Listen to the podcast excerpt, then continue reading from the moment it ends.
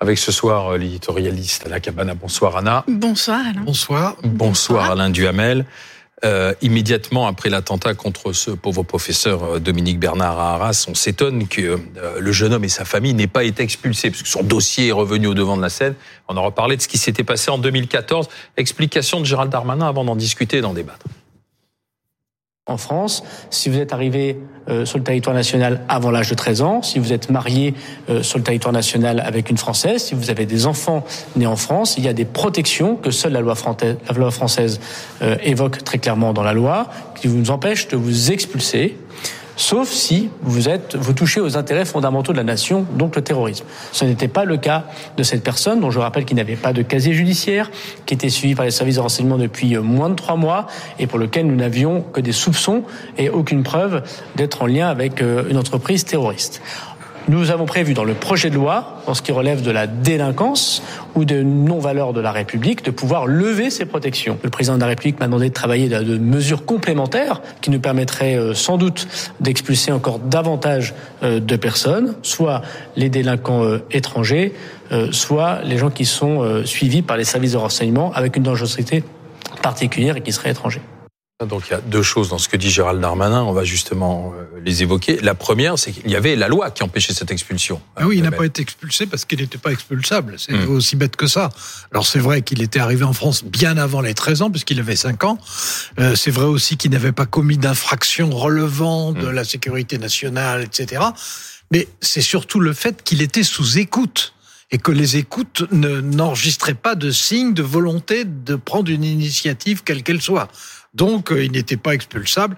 Bon, ça, ça, doit être modifié par la loi qui est prévue. Alors justement, ça c'est le nouveau texte sur euh, l'immigration. C'est ce que veut changer cette cette nouvelle loi. Le tout est de savoir s'il va y parvenir. En fait, Gérald Darmanin. Bah, de, la, la, nouvelle loi, euh, je, je dirais que elle est à la fois nécessaire, utile et illusoire. Elle est nécessaire parce qu'après ce qui s'est passé, euh, on, a tous été euh, meurtris, euh, impressionnés, pour beaucoup effrayés, et qu'on a envie d'une réaction de toute façon. Instinctivement, on a envie qu'il y ait quelque chose qui soit fait. Donc, en ce sens, psychologiquement, psychologiquement pour toute la population, elle est nécessaire. Et elle est utile parce que ce qui est prévu et qui est déjà pratiquement acté, c'est une accélération des procédures qui en France sont beaucoup trop longues, plus longues que dans les pays étrangers, une simplification administrative qui va avec, et aussi, comme d'ailleurs à chaque fois qu'on fait une nouvelle loi autour de, des problèmes d'immigration, un durcissement. Mais on se dit toujours que c'est le durcissement d'après et pas le durcissement d'avant. Bon, et c'est un peu illusoire malheureusement parce qu'on sait bien que la pression migratoire, quels que soient les efforts qu'on fait, et que les efforts français, les efforts européens, les efforts occidentaux, ça va pas s'arrêter du jour au lendemain et que les, les, les motifs qui suscitent et déclenchent l'immigration sont des motifs qui malheureusement vont durer. Alors, il faut quand même voir une chose, c'est que cette, euh, cette loi, elle a été mise sur le métier à écrire par Gérald Darmanin euh, il y a maintenant 15 mois. C'était en juillet 2022, cette fameuse loi immigration, que Elisabeth Borne n'en voulait pas, que ça a été une espèce de, de jeu de cache-cache entre, entre les deux. C'est-à-dire qu'elle a d'abord réussi à l'enterrer, la repousser, puis lui, l'a remise sur la table en, euh, en convaincant Macron. Et, et, là, in fine, eh bien, cette loi, en effet, Alain, elle, est, elle, est même, elle est plus contestée. C'est-à-dire que là, aujourd'hui, Gérald Darmanin, il y a, là, si vous voulez, la fenêtre d'opportunité de Gérald Darmanin du fait de ces événements tragiquissimes bah, se trouve incontestable, y compris euh, pour Elisabeth Borne. Et le durcissement euh, que, que, que, que portait cette loi se trouve aussi incontesté. Mais le, le sujet, c'est qu'il reste que dans cette loi, vous avez toujours les articles 3 et 4, vous savez les fameux articles. Euh, l'article 3, c'est celui qui prévoit des titres de séjour pour mmh. les étrangers exerçant dans des métiers tension. Et l'article 4, c'est celui qui facilite l'accès de certains demandeurs d'asile au marché du travail. Les articles rejettés à droite. Ces articles, voilà, mais ces articles sont exigés par l'aile gauche de la Macronie encore aujourd'hui. Donc, si vous voulez, cette loi va se retrouver malgré tout et en dépit des circonstances euh, tragiques, eh bien, l'objet de marchandage et de et de et de tractation euh, politique. Donc, il y a en effet une volonté de, de, de durcir euh, qui est partagée unanimement, mais vous avez, euh, en dépit de ça, l'aile euh, droite, l'aile gauche de la de la Macronie qui va rien lâcher, alors même que les Républicains, dont évidemment Gérald Darmanin a besoin pour faire passer ce texte, disent que si ces articles 3 et 4 que je viens d'évoquer sont maintenus, il y aura rien. Et sachant encore que même au sein des Républicains, vous avez au fond une, une ligne de fracture, c'est-à-dire que les Républicains du Sénat veulent tordre le bras à droite de Gérald Darmanin pour durcir et ils sont prêts à voter, tandis que les mêmes républicains, mes versions euh, députés, n'est-ce pas? Olivier Marlex. Donc avec Olivier Marlex, le président euh, du groupe euh, LR à l'Assemblée nationale, et ben eux ils veulent pas de ce texte pour une raison simple, c'est pas c'est pas le fond du texte qu'ils contestent, mais c'est le fait de euh, donner euh, la main cadeau. euh, à la Macronie et de voter un texte ensemble. Donc si vous voulez Alain sur un sujet qui pourrait qui devrait être consensuel parce que précisément il est utile, il est nécessaire même s'il est illusoire, pour reprendre les trois termes que vous avez employés, eh ben il y aura pas, il y aura pas, ça va pas être un joli fleuve tranquille euh, ni au Sénat ni à l'Assemblée. Alors, d'abord, personne n'a jamais pensé qu'un texte de ce genre puisse être Non mais euh, un chemin de rose. mais ça a d'abord été un On chemin de croix et ça va pas Bon. devenir un chemin de rose. Euh, voilà. Ensuite, vous avez raison sur euh, un point évident, c'est que euh, il y aura, il y aura pas la disparition des arrière-pensées politiciennes dans aucun camp et à aucun niveau exécutif, législatif ou autre. Bon, tout ça est vrai, mais je pense que ce qui vient de se passer va dans le sens d'une acceptation de la loi plus rapide et plus facile que ce qui était envisagé. Elle va arriver devant le Sénat dès le début du mois de novembre, hein, donc dans moins d'un mois. Le 6, oui. Elle va vraisemblablement arriver dès, au mois de début du mois de décembre à l'Assemblée nationale. Et moi, je prends le pari qu'elle sera votée avant la fin de l'année et que elle sera, ça- elle sera ce qu'on attend, c'est-à-dire simplification, accélération, et il y aura un durcissement. Alors, dans quelle proportion exacte, on verra bien. Mais je pense que euh, ceux qui en réalité font la différence sur ce sujet, c'est-à-dire essentiellement, comme d'habitude, la moitié du groupe euh, LR à l'Assemblée nationale, parce que euh, le Sénat, y compris le groupe euh, des LR, on sait déjà dans le détail ce qu'ils veulent et ce qu'ils peuvent. Alors, il restera ça. Ça va jouer, ça va jouer inévitablement sur des marges. Mais Et, et puis, je peux déjà vous dire que si euh, malheureusement dans six mois ou dans un an il y a un autre drame, et ben à ce moment-là il y aura une autre demande d'une autre loi avec un nouveau durcissement. Et que malheureusement c'est on, on vit dans une société de violence et on vit à une époque de violence Oui, mais- et, et, et les motifs ne vont mais pas on en est à la, à la combien de lois sur l'immigration? Voilà. Une vingtaine. Oh, oh, une vingtaine, oui, on est Voilà, presque une- vingtaine. Mais pardon, mais est-ce que Gérald Darmanin ne, ne profite pas un peu cyniquement de, de ce drame de vendredi pour relancer ce projet de loi immigration en nous faisant croire que finalement, s'il avait été déjà adopté, tout aurait été réglé et l'attentat aurait été évité Est-ce que c'est pas la ficelle n'est pas un peu grosse Non, mais le, le- le jeu politique euh, a repris évidemment ses droits euh, sitôt euh, après Pas les Français. euh, le, le drame terroriste survenu. Bien sûr, Alain, à, à- à Olivier, évidemment que, que le que, que l'opportunité politique est, euh, est utilisée par Gérald Darmanin. Alors attention, il y a néanmoins, il y a, il y a- il y a- la donne a basculé, c'est-à-dire qu'elle a basculé pour tout le monde et pas que pour Gérald Darmanin. C'est-à-dire que si vous voulez, là maintenant, pour l'exécutif, il y a la nécessité, et c'est comme ça que c'est perçu autour d'Emmanuel Macron, la nécessité de montrer de l'autorité. Vous avez bien vu, hein, ça vous a pas échappé, que euh, Gérald Darmanin, à la demande de l'Élysée, a fait savoir qu'il devait, enfin que les préfets devaient réexaminer, je cite, le sort de tous les fichiers S pour euh, trouver au fond quels étaient les cas euh, de dit fois. déradicalisés, des radicalisés, je cite, expulsables.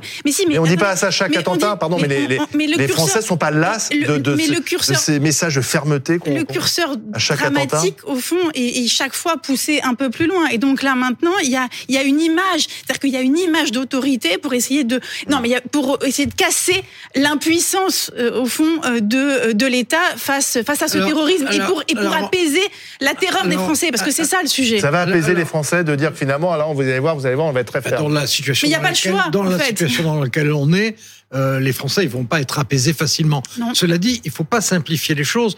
Euh, le sentiment qu'on a en ce moment, euh, quand il y a un attentat de ce genre, en plus un professeur, etc., trois ans après un autre, enfin bon, ce qu'il y a de pire.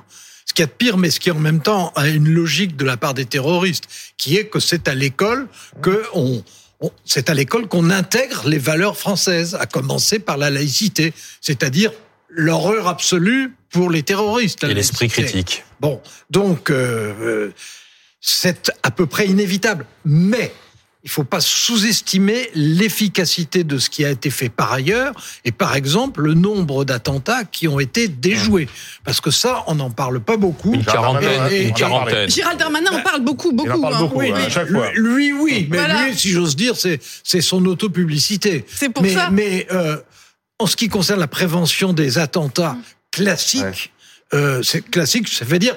Commis par des gens relevant d'une organisation.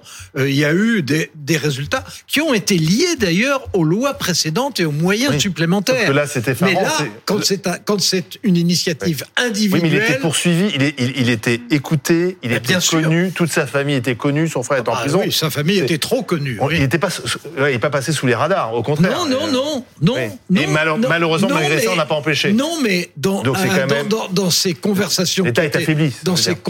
Qui étaient écoutées, il n'y avait pas l'expression d'une intention d'organiser quelque chose. Enfin, on l'écoutait pas pour rien non plus, donc on savait bien Bah qu'il pouvait oui, passer à la- bah oui, non, non, mais Mais dans ce genre de cas. Hum.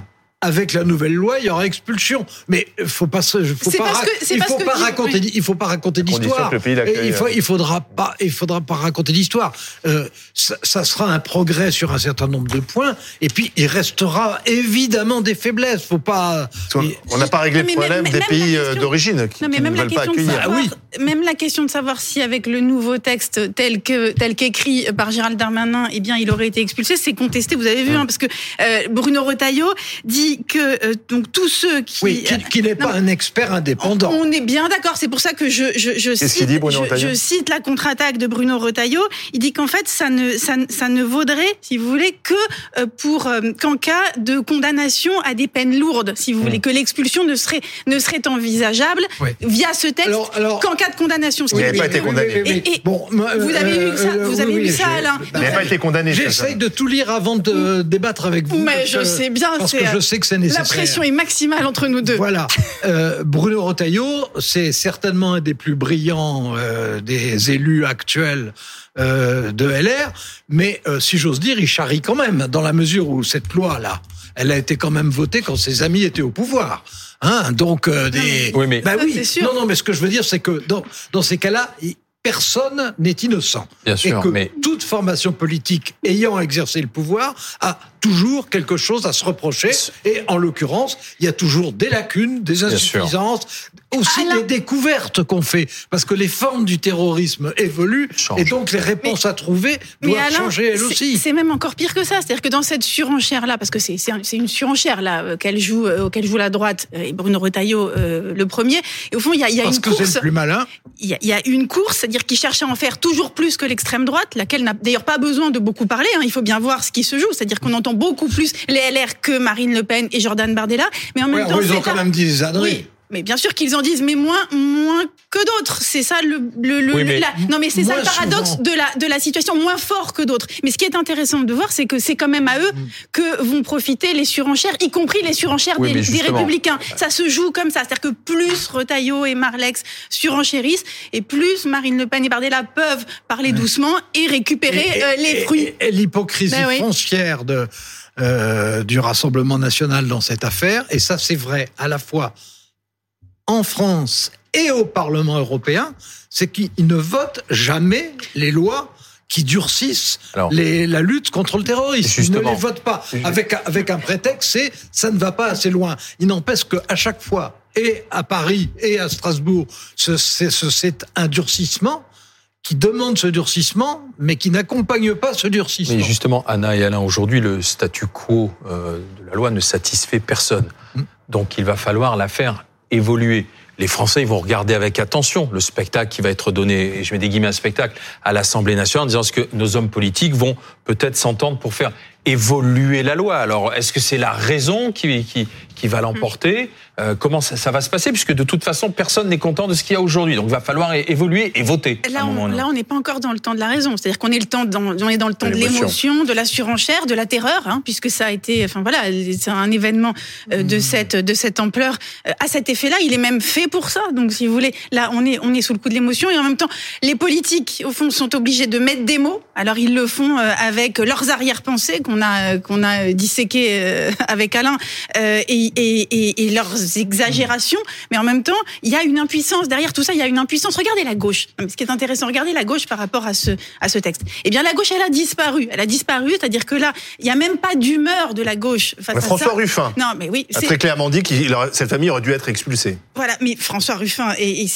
et si vous voulez, il est un tout petit peu dans les marges de la gauche. Il est en mm. effet, c'est-à-dire qu'il n'est pas. Il, est, peut-être en train de marquer des points. mais il, essaie, il, essaie de se, il essaie de se mettre au, cœur de la gauche, d'une gauche complètement déboussolée qui, qui n'a plus.